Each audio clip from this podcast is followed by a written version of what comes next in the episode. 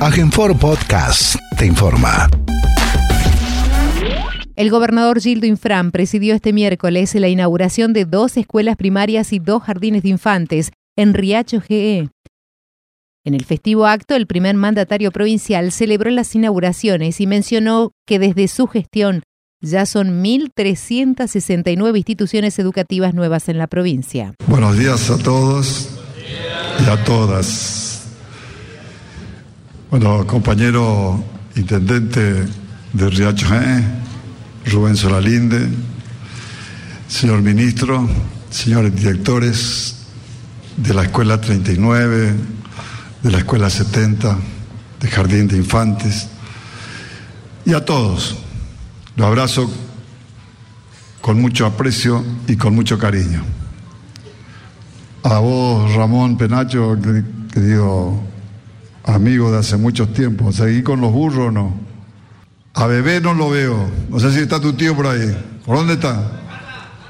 ¿Dónde está bebé? A ver, bebé. De bebé no tiene ya nada, pero bueno. Otro amigo, bebé. Antes cuando trabajábamos, ¿te acordás?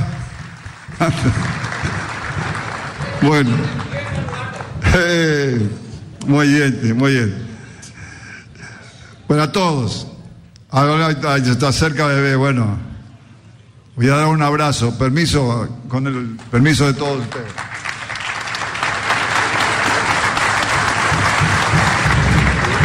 Ahora se hace mucho más difícil este, expresarse, ¿no? Yo quiero empezar diciendo, ¿no es cierto? Comenzamos por el barrio La Paz, que hoy me enteré que se llama barrio La Paz. Yo antes visitaba eso por la ruta vieja, no sabía que se llamaba barrio La Paz. Y para poder llegar hasta aquí, hasta la frontera. Y ahí, bueno, tuvimos la refacción, ampliación de la escuela 39 el jardín de infantes, la sala de jardín de infantes, el polideportivo, el salón multiuso. O sea que nosotros contamos tres, tres, obras en este caso, contamos la escuela primaria y la de jardín, pero también en ese lugar funciona el ciclo básico rural. Y ahora aquí dos escuelas más, la 70 y también la, del jardín, y donde funciona también el ciclo básico. Pero para que nuestros adversarios no, no se enojen porque contamos, vamos a contar cuatro horas, cuatro escuelas más. Son 1.369 escuelas con estas que hoy...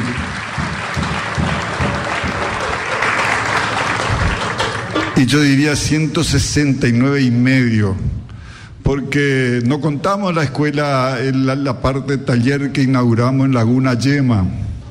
Nos contamos para que después nos digan de que contamos, no sabemos contar.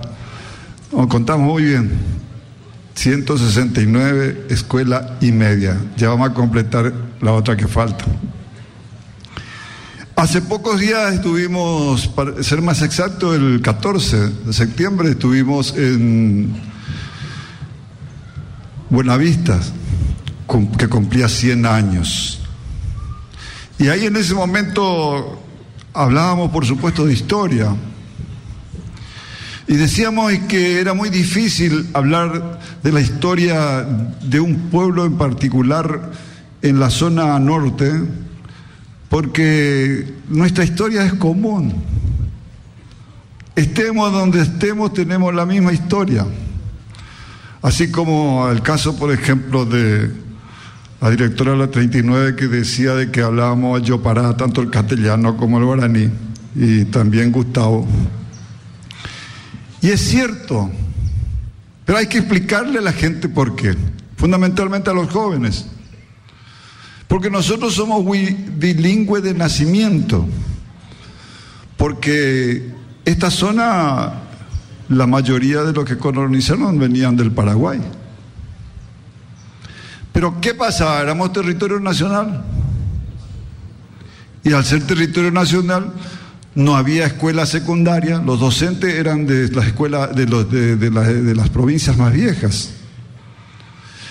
Y lo primero que hacían era ordenar la reunión de padres. Y le decían a nuestros padres, no le permitan hablar guaraní a sus hijos porque eso le endurece la lengua. Bueno, y esa es la consecuencia que tenemos. Pero vamos a corregir eso, ¿eh? No, no queda, vamos a corregir. Ya los docentes se están preparando para enseñar en la zona guaranítica en forma bilingüe. Se va a enseñar el guaraní y el castellano. Así como en la zona oeste también las comunidades aborígenes tienen la educación intercultural bilingüe. Así que aquí también va a ser la educación intercultural bilingüe. Se va a enseñar el guaraní, porque lengua que se pierde es cultura que desaparece. Y nosotros no queremos que ocurra eso con nuestra identidad porque es parte de nuestra identidad. Y hablando de historia, nosotros decíamos de que como éramos territorio, territorio nacional, nosotros queríamos un pedazo de tierra y teníamos que mandar una nota al Ministerio del Interior de la Nación. No le mandábamos a Manuel Rodríguez, porque no existía Manuel Rodríguez en esa época allá, Ministerio del Interior. Pero ¿qué pasaba? Que como siempre los pícaros de Capital Federal, ellos adueñaron de nuestras tierras. Y la única vía de comunicación, el único camino era el río. Y ustedes se darán cuenta que entre Clorinda, de entre Formosa y Clorinda, no hay ni un pueblo. 120 kilómetros, todas estancias. Pero no eran estancias de, nativos de aquí, eran de los pícaros de Buenos Aires, que tenían que colonizar, le daban 80 mil hectáreas por persona. Había una familia que llegó a tener 670, para no herir a nadie, 670 mil hectáreas, que es nuestra zona. ¿Y ustedes saben por qué se llama frontera este lugar? Frontera se llama este lugar porque aquí estaba el alambrado de la estancia Bouvier y la gente consideraba de que esa era la frontera de la propiedad, no era, eso había que tocar intocable y si pasaba a ese lugar ya venía el cobrador de impuestos que había que pagar a los concesionarios que tenían que haber colonizados. Esa es nuestra verdadera historia. No quiero, no quiero profundizar porque venir en una, una escuela del plan quinquenal es también parte de nuestra historia, de nuestra historia en donde se produce un hecho revolucionario en la Argentina, es donde la clase obrera llega al poder a través de Perón, donde los más humildes, porque el 17 de octubre no fue un hecho espontáneo, ni fue un hecho casual, fue un hecho revolucionario. Y no solamente una revolución social, económica, política, no. Fue más a fondo, fue una revolución cultural, por eso estamos aquí presentes y de pie y en el 19, ahora vamos a volver a ser gobierno.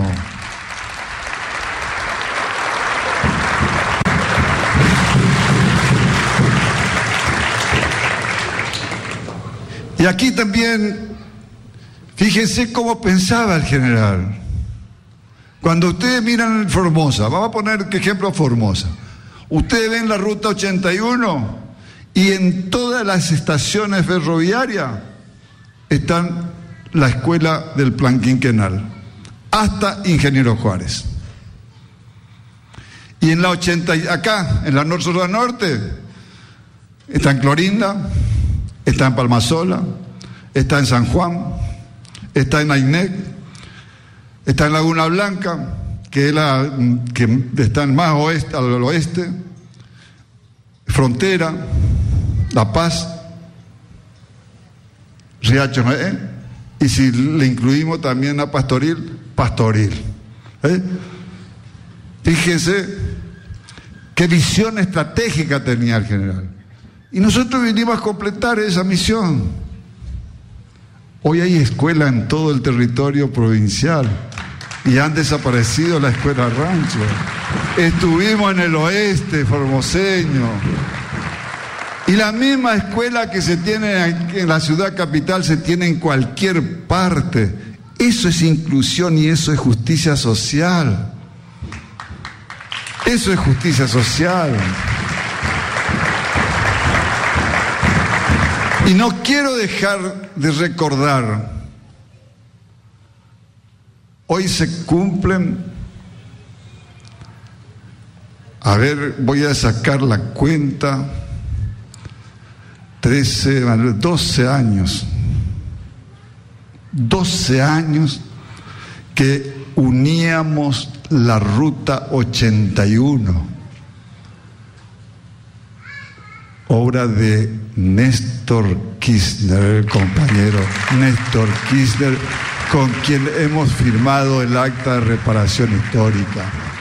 Y se unía cerca de los chiriguanos, entre los chiriguanos e Ingeniero Juárez, se unían las rutas y quedó pavimentada, que fue el hecho que hizo que nos integráramos físicamente, el este con el oeste. Y de ahí todas las otras cosas. Y tuvimos cuatro años de parate. Pues si podemos decir parate.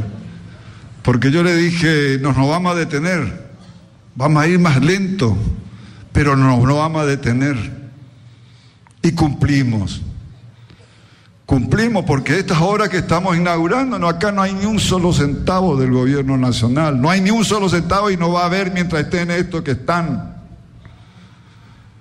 Porque quien está aquí, que ustedes la han vuelto a elegir, no se va a callar, ni se va a arrodillar, ni va a bajar la vista ante nadie.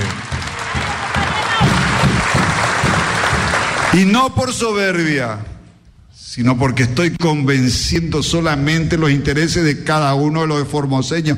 Piense como piense.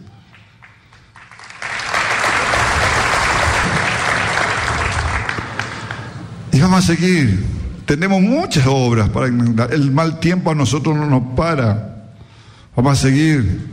Vamos a seguir haciendo. No vamos a venir tampoco a inaugurar obras a mitad. No, no vamos a hacer eso y después poner en, las redes sociales y decir, por primera vez en tal lugar se hizo tal cosa, por primera vez, ellos todo por primera vez, más que primera vez. Yo lo único que les puedo decir que llegaron invictos y se van invictos. No han licitado ni han licitado ni una obra en la provincia de Formosa. No han licitado ni una obra en la, en la provincia de Formosa. Y lo que están haciendo es algunas terminando la que inició Cristina.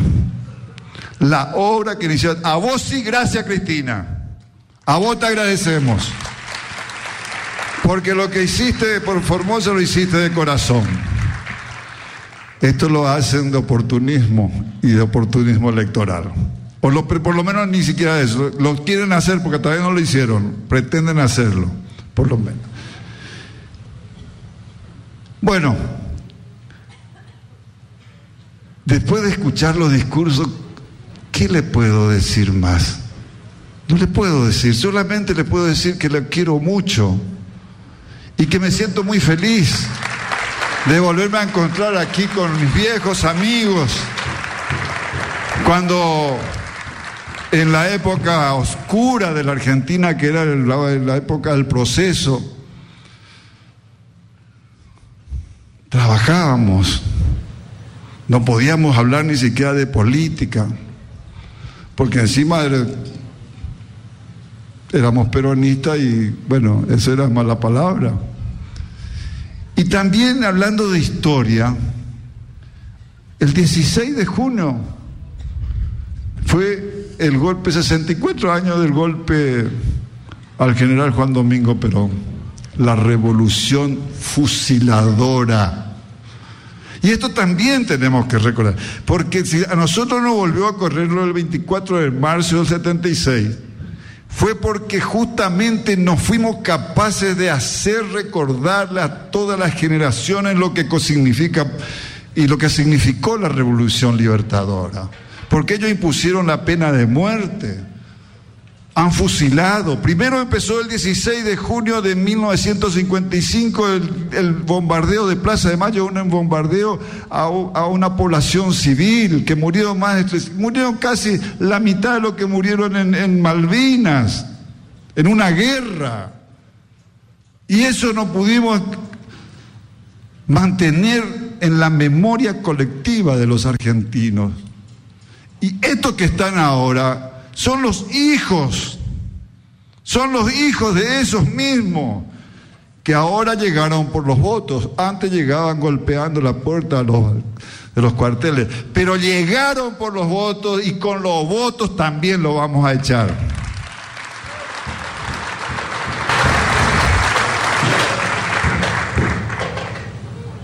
Bueno, yo quiero, para terminar, darle a los empleados públicos, a los jubilados y a los pensionados una pequeña noticia. Pequeña digo por la situación en que vivimos y la situación que las arcas también no permiten. Vamos a dar un bono de 7.500 pesos. Pero vamos a pagar de la siguiente manera. 2.500 vamos a pagar con el suelo de septiembre. 2.500 van a cobrar el 17 de octubre. Y el otro 2.500 van a cobrar el 17 de noviembre. El 17 de octubre ya saben por qué. El 17 de noviembre no es por el Día de la Policía. Muy bien.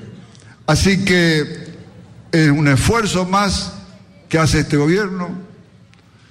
En este momento hemos, ustedes saben que hemos aumentado el 40% la partida de, de los fondos del plan nutricional.